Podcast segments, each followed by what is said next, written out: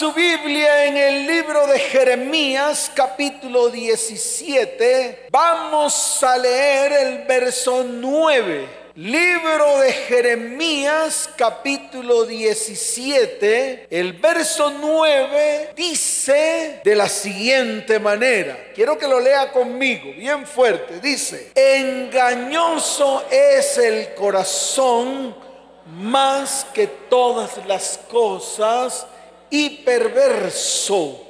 ¿Quién lo conocerá? Tremenda pregunta que hace el profeta Jeremías. Y llega el Señor y responde en el verso 10. Yo Jehová, como dice, ¿quién lo conocerá? Wow. Yo Jehová, dice el Señor, que escudriño la mente, que pruebo el corazón para dar a cada uno según su camino, según el fruto de sus obras. Amén y amén. ¿Cuántos dicen amén? Quiero que le dé un fuerte aplauso al Señor por esta palabra.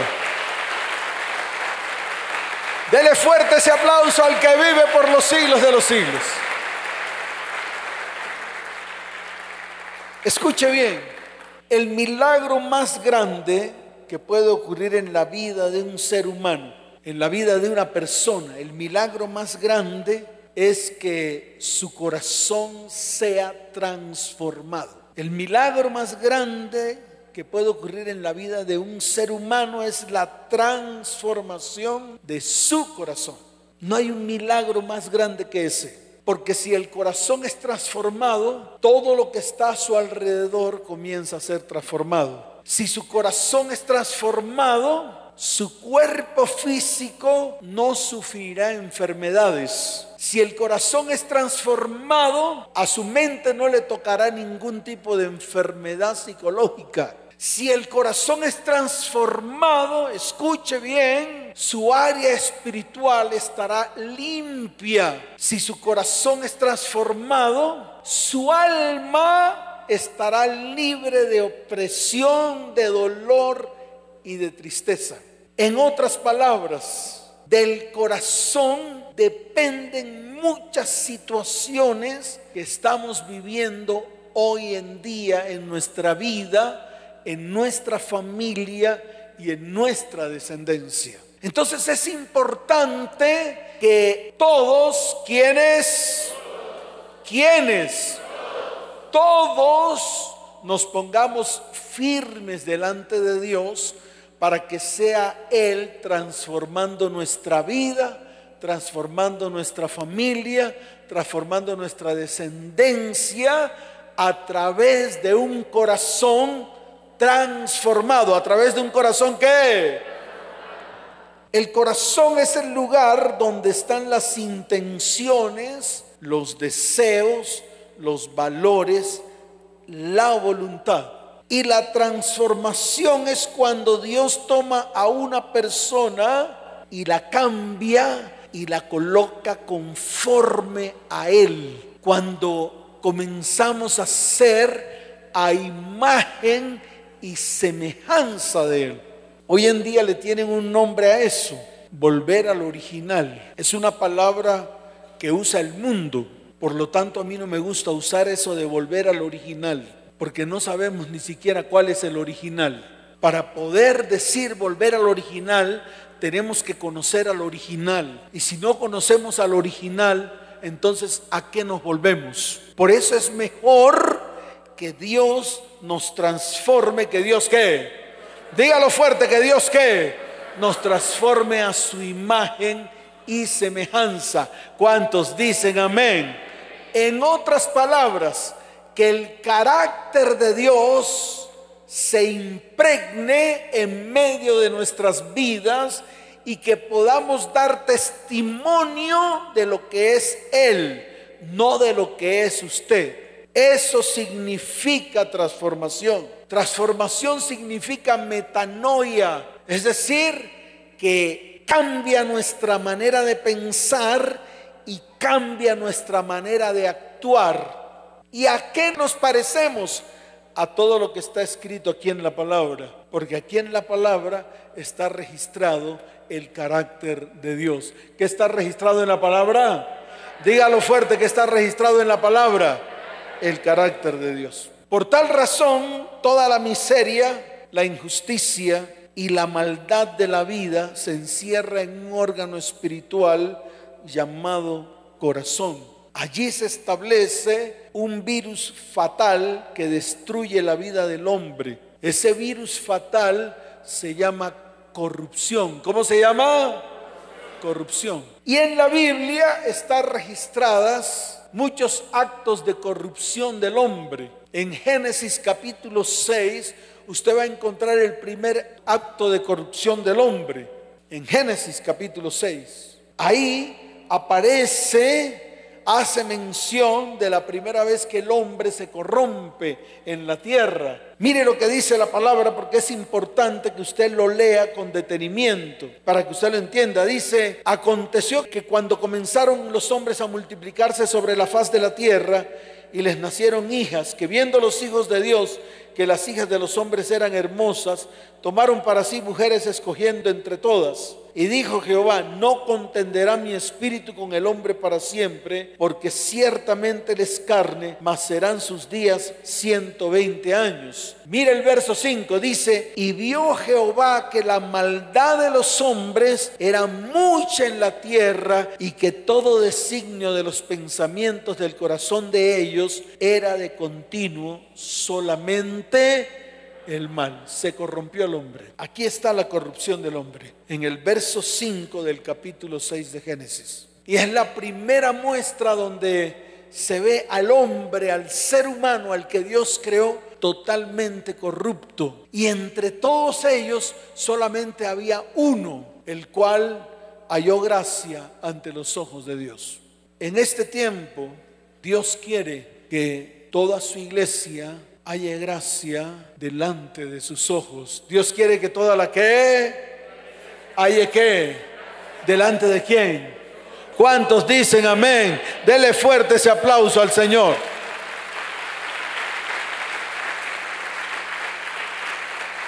Por tal razón, este virus llamado corrupción, este mal llamado corrupción, debemos exterminarlo. ¿Qué debemos hacer con él?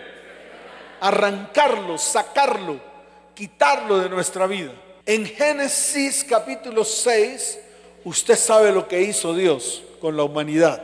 Dice la palabra que Él se arrepintió de haber creado al hombre. Y en este tiempo Dios ha sido paciente. Dios ha sido paciente porque Él anhela que todos procedamos al arrepentimiento. Él anhela que todos qué? Procedamos al arrepentimiento. En aquel tiempo Dios se hastió del hombre y de su maldad. En este tiempo Dios ha sido paciente. Pero déjeme decirle algo, en algún momento la paciencia de Dios se va a agotar. La misericordia de Dios se va a agotar. Dice la palabra que Él es misericordioso. Dice la palabra que sus misericordias son nuevas cada mañana. Y yo creo en esas misericordias de Dios porque Dios también ha sido misericordioso conmigo. Cada vez que yo abro los ojos, veo las misericordias de Dios hechas verdad en mi vida. Y yo sé que muchos de los que están aquí también están gozando de las misericordias de Dios. Pero yo les quiero decir algo con todo el corazón. Tenemos que pararnos firmes, porque el tiempo de la gracia, el tiempo de la que se está agotando. Y el día que se agote la gracia de Dios, o ese tiempo, o ese periodo de tiempo llamado el periodo de la gracia, Él mismo va a cerrar la puerta y no hay quien entre por ella. Entonces no esperemos a que la puerta se cierre, sino más bien procedamos al arrepentimiento. Y un verdadero arrepentimiento tiene que reflejarse en una verdadera transformación en nuestra vida, en nuestra familia y en nuestra descendencia. ¿Cuántos dicen amén? ¿Cuántos dicen amén? Dele fuerte ese aplauso al Señor.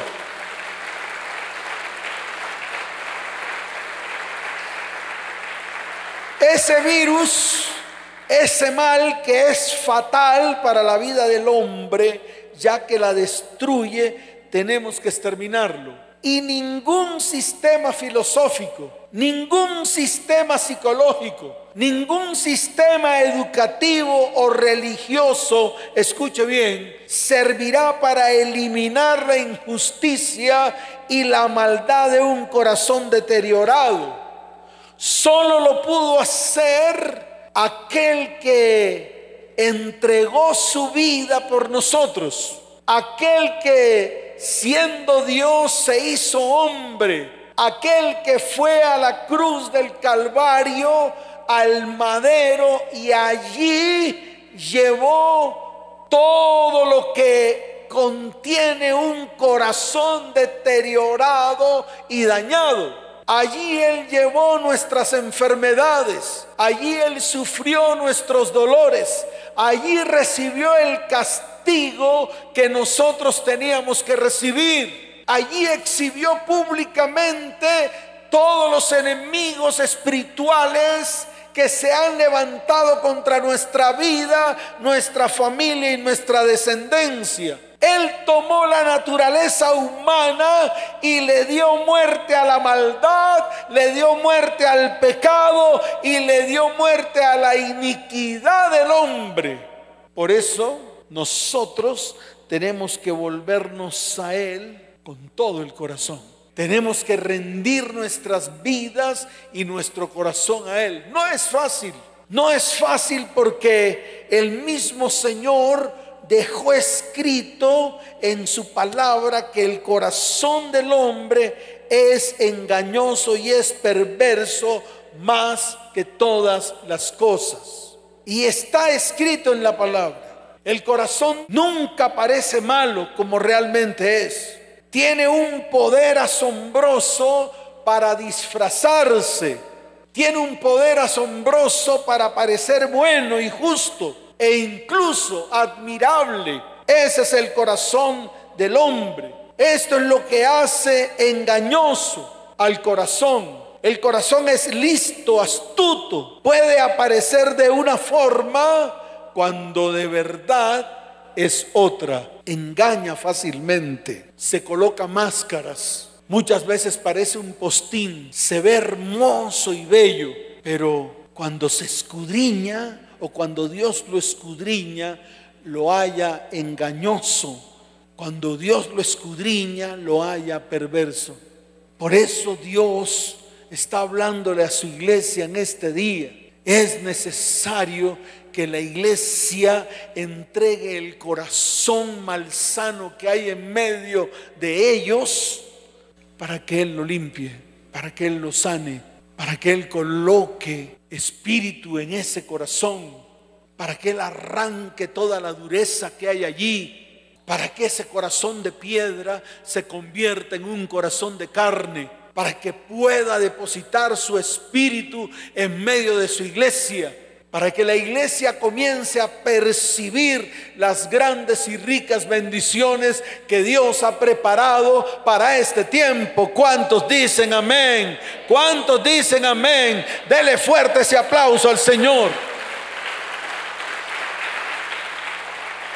Por eso el ser humano tiene la habilidad de esconder un corazón lleno de odio bajo palabras hermosas. Puede parecer justo, puede hacer los más grandes compromisos diciendo que va a cambiar. Y yo le quiero decir algo, el único libro en el mundo que lo desenmascara y le dice la verdad acerca del corazón es la palabra de Dios. Es el mismo Dios destapando una verdad acerca de la condición de nuestro corazón.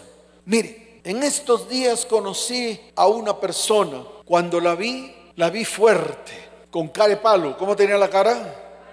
Carepalo, carepuño, sí, fuerte, con un cinturón bien amarrado. Parecía una tronchatoro y unas buenas botas. Y decía, estoy luchando por mis hijos. Pastor, estoy luchando por mis hijos para sacarlos adelante. Le pregunté cuántos hijos tiene. Dice, tengo tres hijos. Uno de mi primer marido y dos de mi segundo marido. Y empezó a narrarme su historia triste. Esa mujer con carepalo con cara puño, con rostro de madera, con su cinturón bien grande aquí y con sus botas bien puestas, cuando empezó a hablar acerca de todo lo que le había ocurrido en su vida, se quebrantó y se mostró en ella el verdadero corazón, lo que había dentro de su corazón. Comenzó a sacar todo el odio y todo el rencor. El primer marido la abandonó y el segundo marido casi que la mata con un bisturí. Le cogieron en su cuerpo 100 puntos no sé de qué tamaño es la chaguala que le hicieron. No sé de qué tamaño fue la herida que le hicieron, pero 100 puntos me parece muchísimo. Si aquí nada más que en mi dedo me cogieron tres, tres punticos, y veo una herida como de centímetro y medio, yo digo 100 puntos, wow. Yo creo que le atravesaron todo el cuerpo desde la cabeza hasta la planta de los pies. Y su manera de expresarse un corazón totalmente acabado, un corazón totalmente sangrante, un corazón lleno de heridas por los embates de la vida. Esa mujer fuerte, trabajadora, luchadora y firme se convirtió prácticamente en una mujer que necesitaba la ayuda de Dios. Y así nos ocurre a nosotros. Queremos colocarnos toda serie de máscaras. Queremos colocarnos cantidad de piedras y piedras y piedras en medio de nuestro corazón tratando de aparentar y tratando de cubrir nuestras más grandes heridas, tratando de cubrir nuestras más grandes vivencias. Pero yo le quiero decir algo, este es el tiempo en el cual tenemos que destapar todo lo que hay en nuestro corazón para que Dios intervenga y venga sanidad y libertad en medio de nuestra vida, en medio de nuestra casa, en medio de nuestro hogar y nuestra familia y nuestra descendencia. ¿Cuántos dicen amén? ¿Cuántos dicen amén? Dele fuerte ese aplauso al Señor.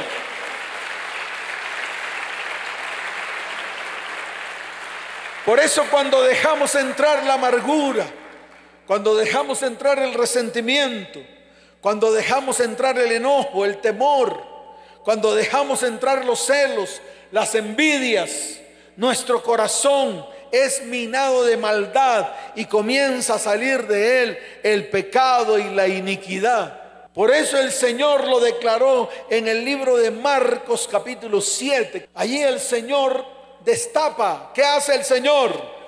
Dígalo fuerte, ¿qué hace el Señor? Destapa todo lo que hay en el corazón. En el libro de Marcos capítulo 7, desde el verso 5 en adelante, los fariseos se le acercaron a Jesús.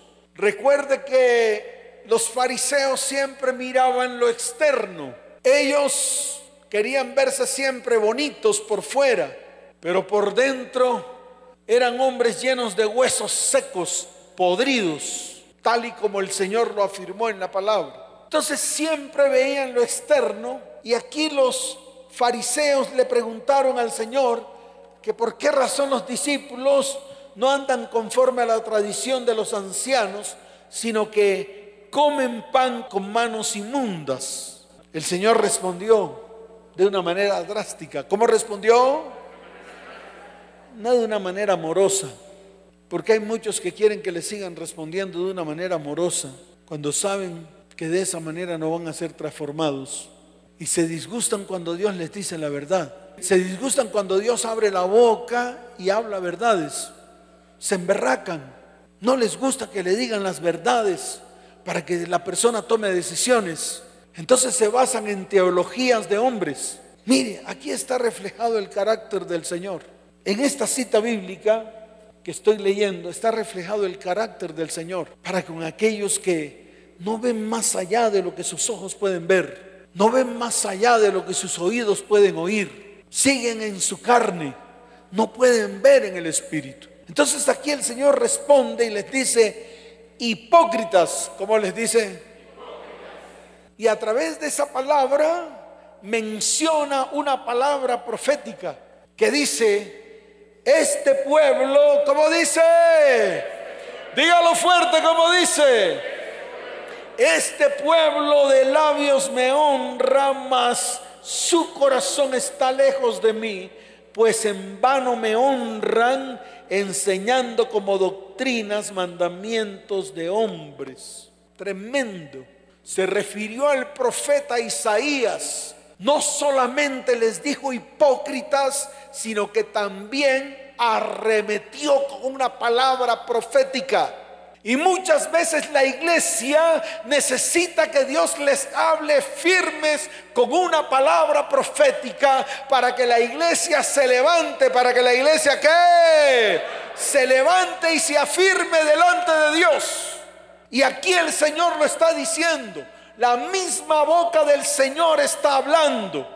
Dice el verso 8, porque dejando el mandamiento de Dios, os aferráis a la tradición de los hombres.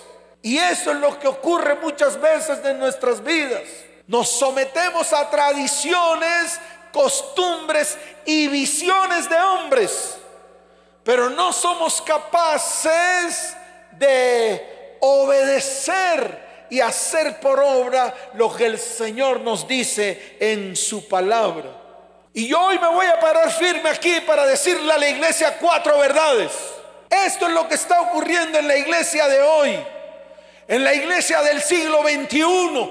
Todos se dejan llevar por filosofías, por religiones, por tradiciones de hombres, por visiones de hombres que no los van a llevar a la salvación, que esconden todo lo que hay en medio de sus vidas para hacer lo que se les da la gana.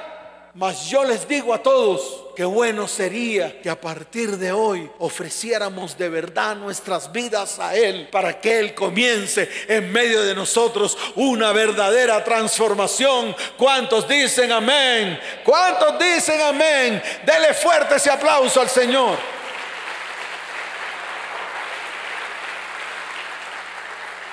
Y llamó a toda la multitud. ¿A quién llamó? Dígalo fuerte, ¿a quién llamó? Así como Dios está llamando a toda la multitud. Así como Dios está llamando a toda su iglesia a la cordura. Así como Dios está llamando hoy a toda la iglesia para que escuche palabra viva que viene de Él. Mire lo que declaró, dijo, oídme todos y entended, como dijo, dígalo fuerte, como dijo, oídme todos y entended. Y yo quiero que todos oigan y entiendan. Nada hay fuera del hombre que entre en él que le pueda contaminar. Pero lo que sale de él, eso es lo que contamina al hombre. Y te lo digo de una vez, lo que sale de lo más profundo de tu corazón es lo que tiene tu vida, es lo que tiene tu familia y es lo que tiene tu descendencia contaminada. No es lo que entra por la boca, porque lo que entra por la boca va al excusado. Y eso es lo que quiere decir esta palabra. No es lo que entra por la boca, porque con un antielmítico tú quedas limpio si te llenas de parásitos. Es lo que sale de tu corazón, es lo que qué. Dígalo fuerte, es lo que qué. Lo que sale de tu corazón es lo que contamina tu vida, tu mente, tu corazón. Lo que sale de tu corazón es lo que contamina tu casa, lo que contamina tu tierra, lo que contamina tu familia y lo que contamina tus descendientes. Y esto lo tiene que entender la iglesia hoy. Porque muchas veces nuestras familias, nuestras descendencias y nuestros cónyuges están contaminados por lo que ha salido de nuestra boca, en nuestro hogar, en nuestro negocio, en todo lo que Dios nos entrega, nos regala. ¿Cuántas veces de su boca ha salido maldición? E incluso contra las cosas que Dios les ha regalado les ha dado como regalo para que usted las administre. ¿Cuántas veces de nuestros labios ha salido maldición en contra de nuestra propia carne y sangre? En contra de nuestra propia familia y nuestros propios hijos y descendientes. Ahí es donde hemos contaminado absolutamente todo lo que Dios un día nos dejó para administrar en esta vida. Y Jesús lo declaró de una manera diáfana, amplia, clara, para que la iglesia lo entendiera. Pero todavía no lo hemos entendido. Todavía estamos tosudos. Todavía no anhelamos, no queremos que algo ocurra al interior de nuestras vidas. Todavía seguimos caminando en medio del barro, en medio de la potala, dando vueltas y vueltas viendo que la bendición no llega, viendo que la bendición no se aparece por ningún lado, anhelando que Dios haga algo, pero a través de nuestros labios empiezan a salir palabras de maldición, palabras de iniquidad que dañan completamente el propósito que Dios ha preparado para su iglesia. Por eso tenemos que levantarnos, tenemos que qué? Dígalo fuerte, ¿qué tenemos que hacer? Claro, levantarnos, no ser como los discípulos Mire lo que ocurrió con los discípulos. Usted puede seguir leyendo. Dice la palabra en el verso 17, dice, cuando se alejó de la multitud y entró en casa, le preguntaron sus discípulos sobre la parábola. ¿Y sabes qué les dijo Jesús? Les dijo, ¿también vosotros estáis así sin entendimiento? Entonces, iglesia, es el momento de entender. Es el momento de abrir nuestro entendimiento, de tomar decisiones. ¿Sabe por qué? Le voy a explicar por qué. Porque el mayor y más grande enemigo del hombre es un corazón no transformado. Por eso muchas veces tenemos que cavar y ahondar a fin de que el Señor desarraigue toda raíz de maldad, de maldición y de iniquidad que no solamente afectan su vida, sino también afectan su descendencia. Mire, esta semana tuve una consejería con un varón que venía aquí a la iglesia viene a la iglesia, discípulo de, uno de los pastores, de una parejita de pastores que tenemos acá. Pero el hombre decidió alejarse de Dios. No sé si está aquí. Decidió alejarse tras las faldas de una mujer. ¿Tras la falda de quién? De una mujer. Lo peor de todo esto fue que escogió a una mujer en la cual él no estaba seguro de que ella fuese la mujer ideal para él. Sin embargo, hizo con ella lo que se le dio la gana. ¿Hizo con ella qué? Lo que se le dio la gana. Tomó su sexo y el de ella como un parque de diversiones, pero con boleta gratis. No tenía que pagar boleta para montarse en las diversiones de la mujer. Porque eso es lo que hacemos hoy, pensando que eso es un juguete. Vamos a jugar al juguete del sexo. ¿Cómo será la gente, el ser humano de, de tosudo, que no entiende que las más grandes ataduras del hombre y de una mujer se libran en el área sexual?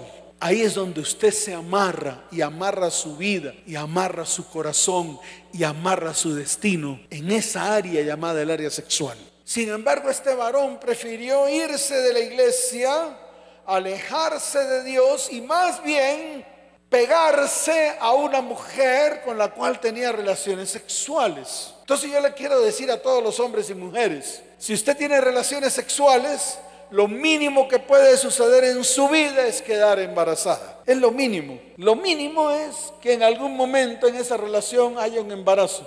Y lo peor de todo es que puede constituirse en un embarazo no deseado. Y cuando hay un embarazo no deseado, escuche, porque eso usted lo tiene que entender, inmediatamente viene rechazo sobre ese ser humano que usted acabó de engendrar. Y cuando hay rechazo sobre un ser humano engendrado, cuando nace, nace con problemas de toda índole, problemas emocionales, problemas sexuales, problemas psíquicos, problemas incluso físicos e incluso con problemas espirituales. Por eso usted ve en este tiempo, y se lo voy a decir de frente, para que usted lo entienda, qué es lo que está pasando con la humanidad. Por eso usted ve la humanidad de este tiempo, una humanidad totalmente llena de maldad, de iniquidad, de amargura y de dolor. ¿Todo por qué? Porque el 99% de los seres humanos han sido rechazados desde el vientre. ¿Y todo por qué?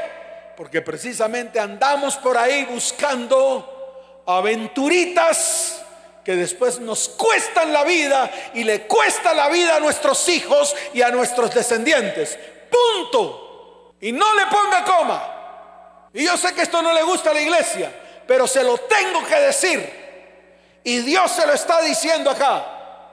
Entonces, Él vino a consejería. Amén por eso. Me gusta cuando la gente busca ayuda y busca que Dios los guíe en estas decisiones malsanas y mal tomadas. Y entonces el mequetrefe, el que llega y me dice, pastor, ¿qué hago? ¿Será que cojo a la mujer, la volteo, le doy una patada por la nalga y la mando a Monserrate con mi hijo?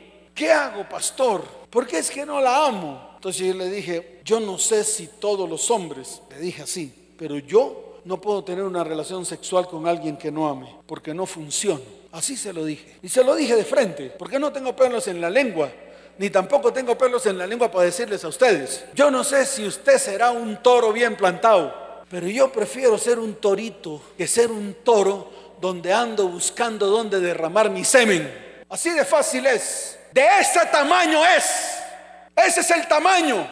Porque eso es lo que hacen hoy en día los seres humanos. Entonces yo le dije así, yo no puedo tener una relación sexual con alguien que no ame, porque no funciona. Así se lo dije. Y no entiendo cómo tú, sin amar a una persona, tienes una relación. Entonces le dije, ¿qué tal que Dios haga un milagro. ¿Qué tal que tú traigas a esa mujer a la iglesia? Dios toca su corazón, toca el tuyo.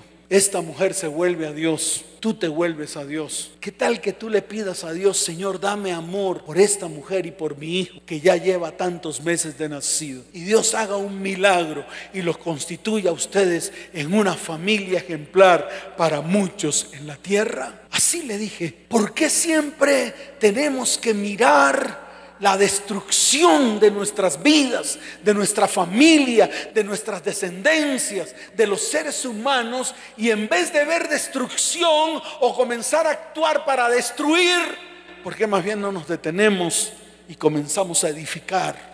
¿Por qué la iglesia no comienza a edificar lo que un día destruyó?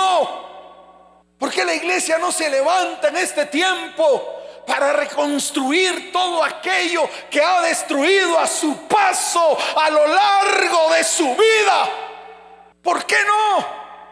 ¿Por qué más bien en vez de seguir destruyendo en nuestro caminar por la vida, nos paramos firmes delante de Dios para que Dios comience a restaurar y a restituir? Si Dios tiene esa capacidad, y cuando usted adquiere el carácter de Dios, esa capacidad que tiene Dios de restaurar y restituir, también se le entrega a la iglesia.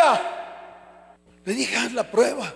¿Por qué no comienzas a restituir y a restaurar en vez de destruir? Cuatro generaciones. ¿Cuántas generaciones? Cuatro. Escuche si destruye a su hijo, destruye su apellido en los hijos de los hijos, en los hijos de los hijos de los hijos y en los hijos de los hijos de los hijos, hasta cuatro generación que dura su apellido. Mírelo, usted no tiene ojos para ver que su apellido dura cuatro generaciones. Y le dije, y estás comenzando a destruir tu propio apellido, tu propia generación, destruyendo la vida de tu hijo que nació hace algunos meses intentando decir que no amas a esa mujer cuando te la pasaste acostándote con ella y disfrutando de su cuerpo y disfrutando de todo lo que era ella hasta preñarla, embarazarla y traer al mundo un descendiente. Y eso se lo digo hoy a toda la iglesia, a los que están allá también, a los papás que en algún momento dejaron a sus hijos y sus apellidos están inscritos en el nombre de sus hijos, en el registro civil de sus hijos. Y por cuatro generaciones esa descendencia que usted dejó va a entrar en maldición durante cuatro generaciones. 400 años de maldición para sus descendientes. No lo entiende. Y nosotros que somos la iglesia, somos los que tenemos que entender esto. Esto es espiritual más que físico. Esto es espiritual más que una simple relación sexual que dura tres minutos. Ay, pastor 10. No, Superman, pues. Por eso tenemos que ponernos firmes. Y lo primero que tiene que comenzar a ser transformado en nuestras vidas es nuestro corazón, que tiene que ser transformados. Dígalo fuerte, que tiene que ser transformados. Dele fuerte ese aplauso al Señor. Fuerte ese aplauso al Rey de Reyes y al Señor de Señores, carambas. Mire lo que está escrito en el libro de Daniel capítulo 2, verso 22. Libro de Daniel capítulo 2, verso 22. A mí me gusta escudriñar las escrituras. Y más cuando se tratan de libros proféticos, de profetas que pronunciaron, abrieron su boca y pronunciaron palabra, palabra viva, como lo hizo Daniel. Quiero que lea conmigo Daniel 2.22, dice la bendita palabra del Señor. Levante su mano y dígale, Señor, tú revelas lo profundo y lo escondido. Conoces lo que está en tinieblas y contigo mora la luz. Entonces quiero decirles algo. Dios conoce la intención de nuestro corazón.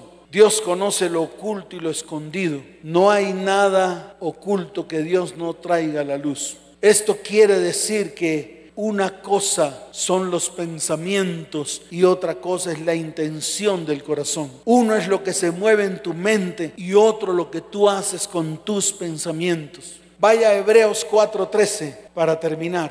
Mire lo que dice el libro de Hebreos 4:13. Dice la palabra del Señor. Y no hay cosa creada que no sea manifiesta en su presencia. Antes bien, todas las cosas están desnudas y abiertas a los ojos de aquel a quien tenemos que dar cuentas. No tenemos para dónde agarrar. No hay escape. No hay manera de escapar de todas las cosas que hemos hecho y de todas las cosas que nos han ocurrido. Ni usted ni yo tenemos manera de escapar.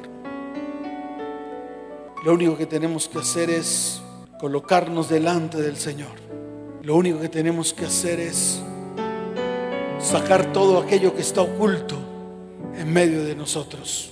En la confesión hay liberación. Y cuando confesamos, cuando admitimos, cuando aceptamos, cuando reconocemos, cuando declaramos, cuando manifestamos, la confesión y el arrepentimiento se convierte en el arma más poderosa para la sanidad, la restauración y la restitución. Hoy es el día. Hoy Dios está invitando a la iglesia a que entre en una vida humillada, quebrantada y en obediencia y que comencemos a recibir esa sanidad que necesita nuestra alma, que necesita nuestro corazón. Escuche, todo lo que esté oculto en medio de nosotros, todo, absolutamente todo, todo lo que ha endurecido, todo lo que ha colocado costras muy grandes en tu corazón, tienen que ser rotas por el poder de su Espíritu Santo en este tiempo. Dios quiere arrancar esas costras, esas piedras y desnudar tu corazón para que tu corazón sea un corazón de carne. Cuando el corazón es de carne, Dios puede derramar su espíritu en esa carne y esa carne estará sana y estará limpia delante de su perfecta presencia. Él va a quitar tu vergüenza y va a quitar tu dolor.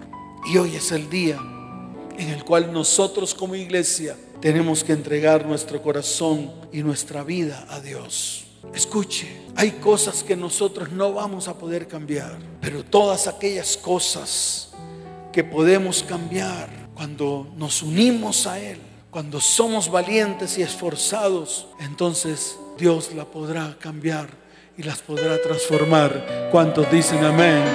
Dele fuerte ese aplauso al Señor. Colócate en pie. Quiero que cierres tus ojos. Vamos a pedirle al Señor que nos renueve hoy. Que renueve nuestra vida y renueve nuestro corazón. Que cambie todo nuestro ser. Que arranque toda la piedra que hay ahí en medio de nuestro corazón. Que podamos ser capaces de recibir su Espíritu Santo en medio de nosotros. Hoy es el día de quitar toda distorsión que tienes de ti mismo. Dios es el Padre que necesitamos, el Padre que nos ama, que sin importar nuestras experiencias malsanas y nuestras vivencias pasadas que contaminaron nuestra vida y nuestro corazón, el Señor está dispuesto hoy a abrazarte, a bendecirte. Pero es necesario volvernos a Él Volvámonos a Él, iglesia. Levanta tus manos al cielo. Cierra tus ojos. Es un buen día para reconocer. Dígale, Señor, hay tantas cosas que están ocultas en medio de mi corazón que hoy necesito colocarlas delante de ti. Hay tantas cosas que están en medio de mi vida y hoy necesito reconocer ante ti que no puedo seguir avanzando en mi vida sin que todas estas cosas sean resueltas. Hoy, Señor, me humillo delante de tu perfecta presencia. Hoy quebranto mi vida y mi corazón. Hoy entro en perfecta obediencia porque anhelo que tú extiendas tu mano de misericordia y de bondad sobre mi vida. Señor, necesito que me ayudes. Necesito que tu Espíritu Santo hoy se introduzca en medio de mi vida y mi corazón Necesito tu abrazo, Señor. Necesito tu misericordia y tu bondad sobre mí, Padre. Quiero que se restauren todas las cosas en mi vida. Quiero que se restauren todas las cosas en mi hogar, en mi familia y en mis descendientes. Oh Padre, hoy como iglesia clamamos. Levanta tus manos y comienza a clamar, porque hoy es el día es el día en el cual te dice, iglesia, si te convirtieres, yo te restauraré y delante de mí estarás. Si entre sacares lo precioso de lo vil, serás como mi boca. Ven y conviértete a mí, dice el Señor. El Señor te dice, iglesia, sobre toda cosa guardada, guarda el corazón no se lo entregues al primer postor. Es valioso tu corazón para que lo regales y para que lo, entregues. Levanta tus manos y deja que el Espíritu de Dios hoy venga y ministre a tu vida y a tu corazón y sane toda herida. Y limpie tu corazón. Convierta tu corazón en un corazón conforme al de Él. Toda la iglesia va a levantar su voz. y a decir conmigo, renuévame, Señor Jesús ya no quiero ser igual. Renuévame, Señor Jesús. Pon en mí tu corazón. Levanta tus manos y dilo, porque todo lo que hay dentro de mí. Necesita ser cambiado, Señor, porque todo lo que hay dentro de mi corazón necesita más de Levanta tu mano derecha y dígale, Señor, hoy es el día de mi libertad. Hoy es el día en el cual hay una ruptura de toda ligadura, de toda atadura que hay en mi vida y que hay en mi corazón. Señor, hoy renuncio a todo aquello que mi corazón se ha atado y ha traído enfermedad, dolor, maldición e iniquidad en medio de mi vida, en medio de mi casa, en medio de mi hogar y de mi familia. hoy renuncio, diga, hoy renuncio a toda ligadura, a toda atadura, en el nombre de Jesús. Hoy la llevo a la cruz del Calvario y allá en el madero se destruyen las ligaduras, se rompen las ataduras. Hoy es el día de mi libertad, porque hoy el Espíritu del Señor, diga, el Espíritu del Señor está sobre mí. Diga, Señor, hoy las buenas nuevas han llegado a mi vida. Por lo tanto, mi corazón abatido hoy rejuvenece, hoy exalta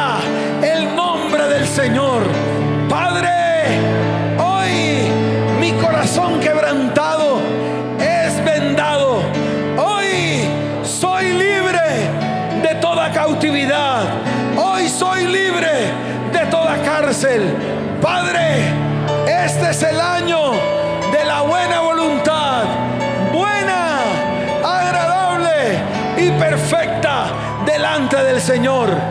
Padre, todo luto es arrancado y es quitado de en medio de mi vida. Señor, toda aflicción se rompe y se quiebra en el nombre de Jesús. Hoy recibo, diga, hoy recibo gloria en lugar de ceniza. Hoy recibo aceite recibo manto de alegría en lugar de espíritu angustiado. Y seré llamado, levante su voz y diga, seré llamado árbol de justicia, plantío de Dios para gloria suya. Señor, y ahora mismo, cierre sus ojos. Y vas a hacer esta declaración delante de Dios. Y dígale, Señor, me pararé firme para reedificar las ruinas antiguas, los asolamientos primeros, todo lo que a mi paso arruiné, todos los escombros de muchas generaciones. Hoy me paro firme para reedificarlas. Padre, dame el denuedo, dame el denuedo, dame la sabiduría, dame la inteligencia. Lléname de tu Espíritu Santo. Lléname hoy del poder de tu Espíritu para que todas estas cosas sucedan en medio de mi vida, en medio de mi casa, en medio de mi hogar y en medio de mi descendencia. En el nombre de Jesús. ¿Cuántos dicen amén? ¿Cuántos dicen amén? Dele fuerte ese aplauso al Señor. Levante sus manos al cielo. Porque todo lo que hay dentro de mí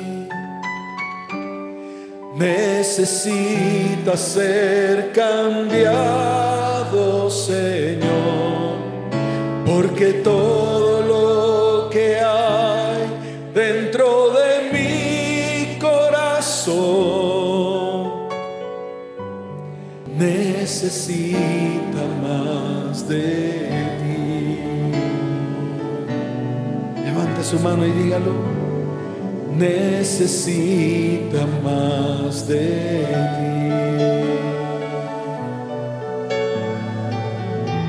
Vas a colocar tu mano sobre tus hijos, los que trajeron sus hijos. Los que no trajeron sus hijos, levanten su mano derecha al cielo. Porque usted va a, a bendecir su descendencia. Va a bendecir sus corazones. Y va a pedir al Dios de lo alto que sane sus corazones. Que sin importar los errores que nosotros hemos cometido, sin importar todos los errores debido a, nuestra naturaleza humana. Nuestros hijos y nuestros descendientes necesitan ser restaurados y restituidos. Necesitan la bendición de sus papás, de sus padres, de sus mamás, de sus abuelas. Necesitan la bendición. Coloque su mano sobre ellos y dígale, Padre, hoy coloco a mis hijos y a mis descendientes delante de ti. Padre, hay cosas que no puedo cambiar, pero ayúdame Señor a cambiar aquellas que sí puedo cambiar. Padre, yo bendigo la vida de mis hijos, la vida de mis descendientes. Yo bendigo la vida de aquellos que un día engendré. Y te pido, Señor, que tu Espíritu Santo esté en medio de ellos y que tu mano sea extendida con poder y con misericordia hacia mis descendientes. Padre, hoy te doy gracias por estar en este lugar, en el momento preciso, a la hora precisa en la cual tú estás en medio de tu iglesia.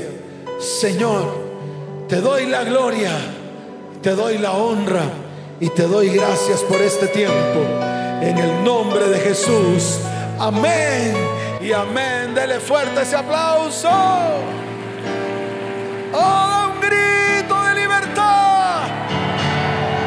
Da un grito de libertad. Da un grito de libertad. Fuerte ese aplauso al que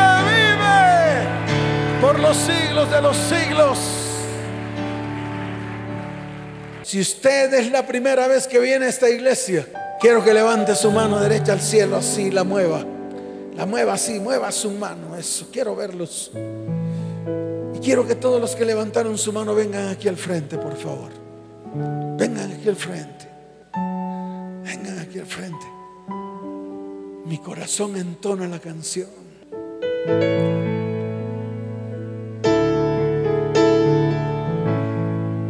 Mírenme, mírenme, mírenme. Eso. Ay, me voy a sentar. Gusta estar junto a ustedes. Vengan para acá, que todos necesitan del Señor. Mi corazón en toda la canción. Cuán grande es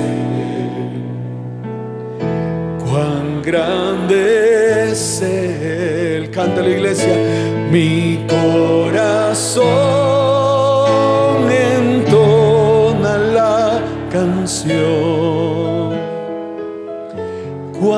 grande es Él, cuán grande es Él.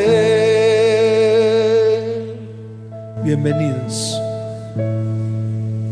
lugar donde Dios quiere hacer cosas grandes en sus vidas. Bienvenidos. Porque hoy es un día de salvación.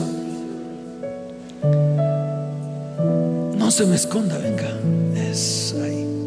No, pero usted tampoco. Es que me gustaría abrazarlos a ustedes. Para que ustedes entiendan que el amor de Dios es tan grande que Él perdona todo lo que hicimos mal. Y nos hace volver a Él para empezar a hacer las cosas bien. Hay cosas que no podemos remediar, muchacho. Hay cosas que no la puedes hacer tú. Ni tú tampoco. Ni tú, ni ninguno. De algo sí estoy seguro. Que cuando nos colocamos delante del Señor, Él es capaz de hacer grandes cosas y maravillosas en medio de nuestra vida. ¿Cuántos dicen amén? ¿Cuántos lo creen? Denle fuerte ese aplauso al Señor. Vamos a orar por ustedes, vamos a bendecirlos. Vamos a bendecirlos. Ustedes son valiosos, hermosos. Mire qué hermosos son. Serán más hermosos cuando Dios coloque su espíritu en medio de esos corazones. Amén. Extiendan sus manos y dígale, Señor, estas vidas que hoy están delante de ti, las colocamos delante de tu perfecta presencia, para que tú extiendas tu mano de bondad, de misericordia y de amor. Padre, levántalos, tómalos en el hueco de tu mano, restauraros y restitúyelos. Te lo pedimos, Padre, en el nombre de Jesús. Y el pueblo dice, ¿cómo dice el pueblo? Que suene la trompeta de Dios y dele fuerte ese aplauso al que vive. Vamos a decirle, mi corazón.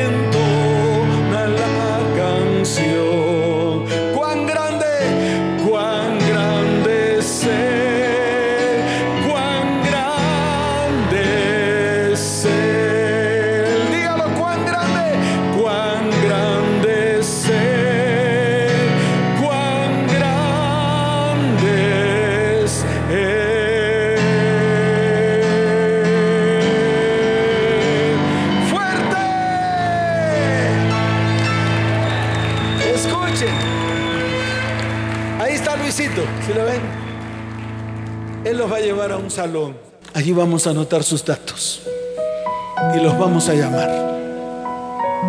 Vamos a conocer sus problemas y sus dificultades y vamos a estar orando por ustedes. Ese es lo mínimo que podemos hacer. Pero los vamos a ayudar. Amén. ¿Cuántos dicen amén? Siga por favor a Luisito y toda la iglesia. Démosle un fuerte aplauso al Señor por ellos. Fuerte ese aplauso al que vive por los siglos de los siglos y está en este lugar. Levanten sus manos, iglesia, los voy a despedir. Padre, bendice a tu iglesia, iglesia cristiana ETP, te bendigo con abundancia de paz. Te bendigo con salud y te bendigo con prosperidad. Padre,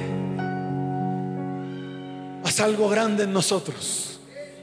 Haz algo grande en nuestras vidas, lo necesitamos, Señor. Tu iglesia lo necesita. Llévalos en paz y en bendición a sus hogares y a sus actividades. Y te doy gracias por sus vidas en el nombre de Jesús. Amén y amén. Fuerte ese aplauso, que el Señor les bendiga. Les amo con todo mi corazón. Que el Señor les guarde.